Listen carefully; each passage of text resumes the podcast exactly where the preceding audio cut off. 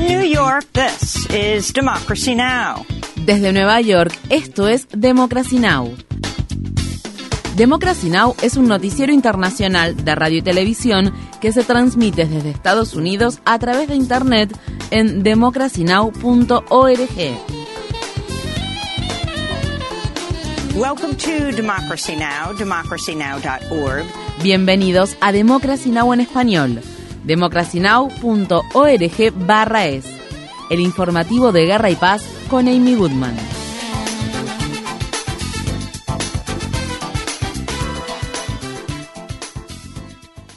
Ucrania afirma que al menos 23 personas murieron y varias decenas resultaron heridas este miércoles debido a bombardeos rusos en la región de Gerson, situada al sur del país. Estos bombardeos formaron parte de una ola de ataques que Rusia lanzó este miércoles por la noche en diversas regiones ucranianas, poco después de que autoridades rusas acusaran a Ucrania de llevar a cabo un intento de ataque con drones contra el Kremlin con el objetivo de asesinar al presidente ruso Vladimir Putin. El presidente ucraniano Volodymyr Zelensky negó esa acusación durante una conferencia de prensa que brindó este miércoles en la capital de Finlandia, Helsinki. No atacamos a Putin ni a Moscú, luchamos en nuestro territorio, defendemos nuestros pueblos y ciudades.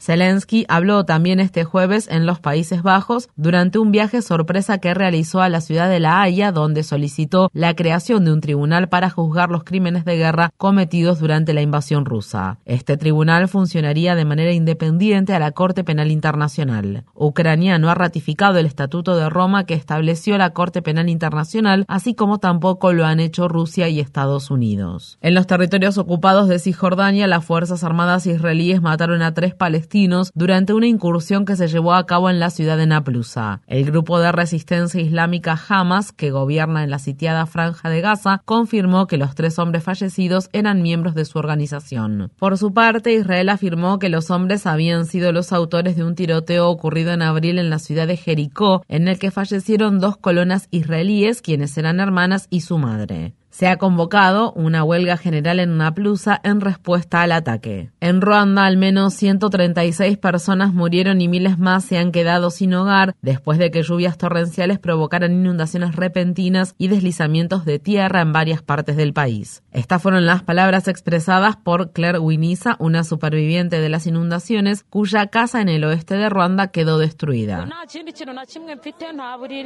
Como pueden ver, me quedé sin nada, sin cama y sin casa. Vine aquí por trabajo. Estoy a salvo, pero todas mis pertenencias han desaparecido. Las autoridades egipcias liberaron a Hisham Abdel Aziz, un periodista de la cadena Al Jazeera, tras pasar cuatro años encarcelado, acusado de pertenecer a una organización terrorista. Al Jazeera calificó las acusaciones de infundadas y dijo que las autoridades egipcias persiguieron a Abdel Aziz a causa de los reportajes de la cadena que han sido críticos con Abdel Fattah el-Sisi, el actual presidente de Egipto, que está respaldado por Estados Unidos y que asumió el poder tras un golpe de Estado ocurrido en 2013. Desde entonces, decenas de miles de personas han sido arrestadas en el marco del operativo de represión que el gobierno egipcio ha llevado a cabo contra la disidencia. Entre las personas que han sido detenidas se encuentran otros dos periodistas del Jazeera, Baja Eldin Ibrahim y Rabi El Sheikh. Un grupo de manifestantes confrontó este miércoles al secretario de Estado de Estados Unidos, Anthony Blinken, por la persecución que el gobierno de Biden está realizando contra Julian Assange, el fundador de Wikileaks, y por no condenar el asesinato de la periodista palestino-estadounidense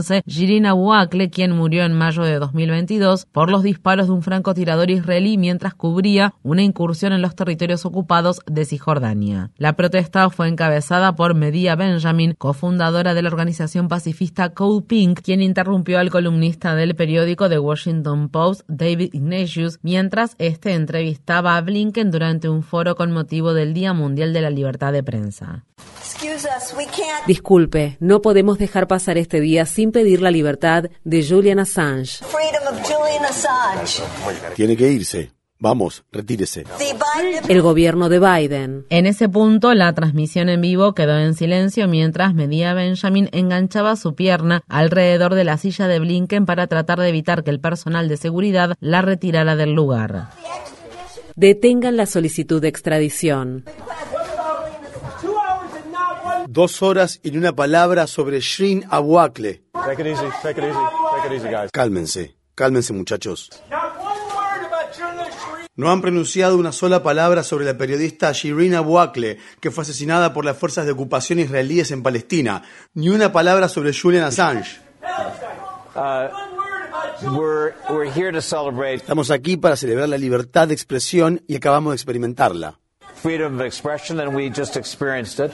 La organización Reporteros Sin Fronteras ha advertido que 2023 está siendo uno de los peores años para los periodistas a nivel mundial. Desde el 1 de enero, siete trabajadores de los medios han sido asesinados y 563 han sido detenidos o encarcelados. La Reserva Federal de Estados Unidos votó a favor de aumentar las tasas de interés del país por décima vez consecutiva. El presidente de la Reserva Federal, Jerome Powell, anunció el miércoles este último aumento que sitúa la tasa de interés referencial en más del 5% su mayor nivel en 16 años. Es probable que para reducir la inflación sea necesario un periodo de crecimiento por debajo de la tendencia y cierta moderación en las condiciones del mercado laboral. Las organizaciones en defensa de los derechos de los trabajadores criticaron duramente la medida adoptada por la Reserva Federal y afirmaron que esta aumentará el índice de desempleo y el riesgo de que la economía estadounidense entre en una recesión. La senadora demócrata del estado de Massachusetts, Elizabeth Warren, acusó a Powell de pretender dejar a la gente sin trabajo. En Estados Unidos, las autoridades del estado de Texas arrestaron a la esposa del sospechoso del tiroteo masivo que tuvo lugar la semana pasada en la ciudad de Cleveland, en el que murieron cinco personas, incluido un niño de nueve años. Divimana Nava ha sido acusada de ayudar a su esposo, Francisco Oropesa, a evadir su captura durante los cuatro días en los que las autoridades estatales intentaron ubicarlo y arrestarlo. En 2022, Nava solicitó a un juez una orden de alejamiento contra Oropesa tras denunciar que éste estaba y la había agredido físicamente. Un estudio realizado en 2021 concluyó que más de dos tercios de los tiroteos masivos son cometidos por personas que tienen antecedentes de violencia doméstica. En Estados Unidos, en el estado de Georgia, la policía arrestó a un sospechoso de 24 años acusado de abrir fuego dentro de un edificio de consultorios médicos de la ciudad de Atlanta. El hecho ocurrido este miércoles dejó una persona muerta y cuatro heridas. Durante las horas que duró la persecución del sospechoso, las autoridades ordenaron la evacuación de algunas de las personas que se encontraban en la zona, bloquearon carreteras y ordenaron el cierre de varias escuelas. El senador demócrata de Georgia, Raphael Warnock, habló en el recinto del Senado sobre la tragedia e instó al Congreso a aprobar nuevas medidas para prevenir la violencia con armas de fuego. No estamos seguros en nuestras escuelas, no estamos seguros en nuestros lugares de trabajo, no estamos seguros en el supermercado, no estamos seguros en el cine, no estamos seguros en los spas. No estamos seguros en nuestros templos. Los santuarios no son santuarios. No estamos seguros en los conciertos. No estamos seguros en los bancos. No estamos seguros en los desfiles. No estamos seguros en nuestros propios patios y hogares. Ahora también tenemos que agregar las instalaciones médicas a esa lista. And now today we can add medical facilities to that list. El fiscal general del estado de Oklahoma, el republicano Gardner Drummond, presentó el lunes una moción ante la Corte Suprema de Estados Unidos para suspender la ejecución de Richard Glossip programada para el 18 de mayo. Glossip fue sentenciado a muerte por un asesinato por encargo cometido en 1997, a pesar de las serias irregularidades que se desarrollaron en el juicio que resultó en su condena. Durante todos estos años, Glossip siempre ha mantenido su inocencia. Visite nuestro sitio web democracynow.com para ver nuestra cobertura sobre este caso. En Estados Unidos, el gobernador republicano del estado de Montana ha promulgado varios proyectos de ley que restringen severamente el derecho al aborto. Una de las legislaciones contradice de manera directa un fallo emitido en 1999 por la Corte Suprema de Montana que establece que la cláusula de privacidad de la Constitución estatal garantiza el derecho al aborto. Otra de las legislaciones promulgadas obliga a los proveedores de servicios de aborto a realizar más trámites burocráticos y exige que las personas embarazadas sometan a una ecografía antes de abortar. Marta Fuller, presidenta de la filial en Montana de la Organización de Planificación Familiar Planet Parenthood, dijo en respuesta, al agregar trámites burocráticos innecesarios y onerosos a un procedimiento médico seguro y legal, estos políticos han dejado en claro que sus medidas nunca fueron por el bien de nuestra salud y seguridad. Siempre tuvieron como propósito socavar nuestra libertad personal y avergonzar a las personas que intentan abortar. En la ciudad estadounidense de Tallahassee, estado de Florida, la policía arrestó a 14 manifestantes que este miércoles organizaron una sentada pacífica dentro de la oficina del gobernador del estado, el republicano Ron DeSantis. Dream Defenders, una organización con sede en Florida, organizó la movilización para protestar contra la nueva legislación estatal que prohíbe el aborto después de las seis semanas de embarazo, niega la atención médica relacionada con la afirmación de género para la juventud trans, revoca el control de alquileres, prohíbe los debates sobre temas relacionados con la comunidad LGBTQ en las escuelas y toma medidas enérgicas contra las personas migrantes y los sindicatos. Naila Summers, cofundadora de Dream Defenders, dijo que las protestas continuarán hasta que DeSantis acuerde mantener una reunión. Así que vamos a sentarnos aquí hasta que Ron DeSantis se digna volver a su oficina para reunirse con la gente de Florida que se ha visto directamente afectada por sus tonterías, su odio, su complacencia y sus mezquindades.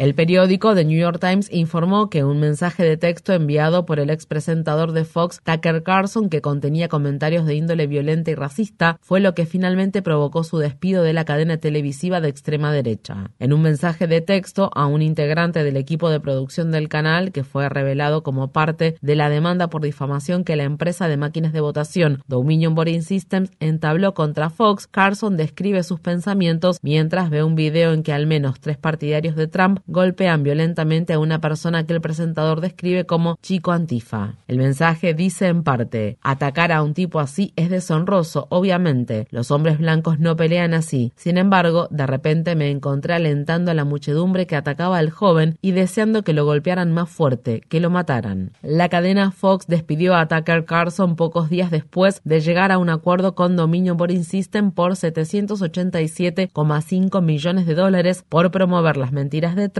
acerca de que las elecciones de 2020 fueron ganadas de forma fraudulenta. El acuerdo no obliga a Fox a pedir disculpas a Dominion o a su audiencia. Carson y otros presentadores de Fox han atacado durante años a personas de color, a inmigrantes y a la comunidad LGBTQ en sus programas. El equipo legal del expresidente de Estados Unidos, Donald Trump, afirma que no presentará un caso de defensa en el juicio por violación y difamación entablado por la escritora Erin Carroll. Carroll acusó a Trump de haberla violado en el vestidor de una tienda Bergdorf Goodman de Manhattan en la década de 1990 y de haberla acusado posteriormente de mentir al respecto. A principios de esta semana, otra mujer, Jessica Leeds, testificó que Trump la manoseó repetidas veces durante un viaje en avión en la década de 1970. La periodista Natalia Stoyanov también testificó como Trump presuntamente la empujó contra una pared y la besó a la fuerza durante una sesión de fotos y una entrevista que tuvo lugar en 2005 en Mar-a-Lago, la residencia de Trump en el estado de Florida. El jurado comenzará a deliberar el próximo martes. Mientras tanto, un juez desestimó la demanda que Trump entabló el miércoles contra el periódico The New York Times. En su fallo, el juez alegó que los informes que el periódico The New York Times publicó en 2018 sobre las finanzas del expresidente, incluida la recopilación de sus registros fiscales, están protegidos por la primera enmienda de la Constitución de Estados Unidos. El periódico The Wall Street Journal obtuvo una gran cantidad de documentos personales del agresor y traficante sexual Jeffrey Epstein. Los documentos incluyen sus agendas de 2013 a 2017. Los archivos muestran que Epstein se reunió con varias celebridades luego de la condena que recibió en el estado de Florida en 2008 por explotación sexual de menores. Entre estas personas se encuentran el actual director de la CIA, William Burns, el ex primer ministro israelí Ehud Barak, el cineasta Woody Allen, el ex secretario del Tesoro de Estados Unidos y presidente de la Universidad de Harvard, Lawrence Y el famoso lingüista Noam Chomsky. En un correo electrónico enviado al periódico de Harvard Crimson, Chomsky confirmó que conoció a Epstein. Al igual que todos los que conocieron o tenían relación con Epstein en Cambridge, sabíamos que había sido condenado y que había cumplido su condena. Según las normas vigentes, eso significa que se había reinsertado en la sociedad. Chomsky también escribió, he conocido todo tipo de personas, incluidos grandes criminales de guerra. No me arrepiento de haberlo hecho. Epstein fue detenido nuevamente en 2019 después de que el periódico Miami Herald revelara que había agredido y explotado sexualmente a mujeres y niñas durante décadas. En 2019, Epstein murió en su celda por un aparente suicidio mientras estaba encarcelado en Nueva York. Un grupo de manifestantes se congregó este miércoles en una plataforma del metro del distrito de Manhattan de la ciudad de Nueva York para exigir justicia para Jordan Neely, un hombre negro sin techo de 30 años que murió asfixiado el lunes mientras sufría una aparente crisis de salud mental. Neely era un músico callejero que trabajaba en el metro y que era muy conocido por sus imitaciones de Michael Jackson. Según se informa, Neely gritaba y se quejaba de hambre y sed, pero no había atacado físicamente a nadie antes de que otros tres pasajeros lo atacaran dentro del metro. Un ex marín cuya identidad no ha sido revelada le hizo a Neely una maniobra de estrangulamiento. La muerte de Neely ha sido declarada como homicidio y comparada con un linchamiento. Estas fueron las palabras expresadas por una de las personas que se manifestaban este miércoles en la estación de metro Broadway Lafayette. Muchos de nosotros estamos más cerca de quedarnos sin vivienda que de ser millonarios. Ver cómo tratan así a una persona sin techo es aterrador para las personas sin techo o para quienes corren el riesgo de quedarse sin hogar, ya sea porque deben el pago de sus alquileres, les han subido la cuota del alquiler y su siguiente paso es recurrir a un refugio. En una ciudad que está pasando por una crisis de vivienda es realmente aterrador ver que las personas sin hogar están siendo asesinadas.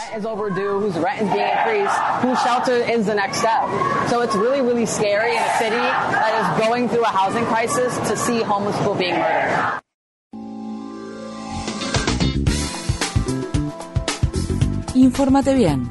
Visita nuestra página web democracynow.org/es. Síguenos por las redes sociales de Facebook, Twitter, YouTube y SoundCloud por Democracy Now! es.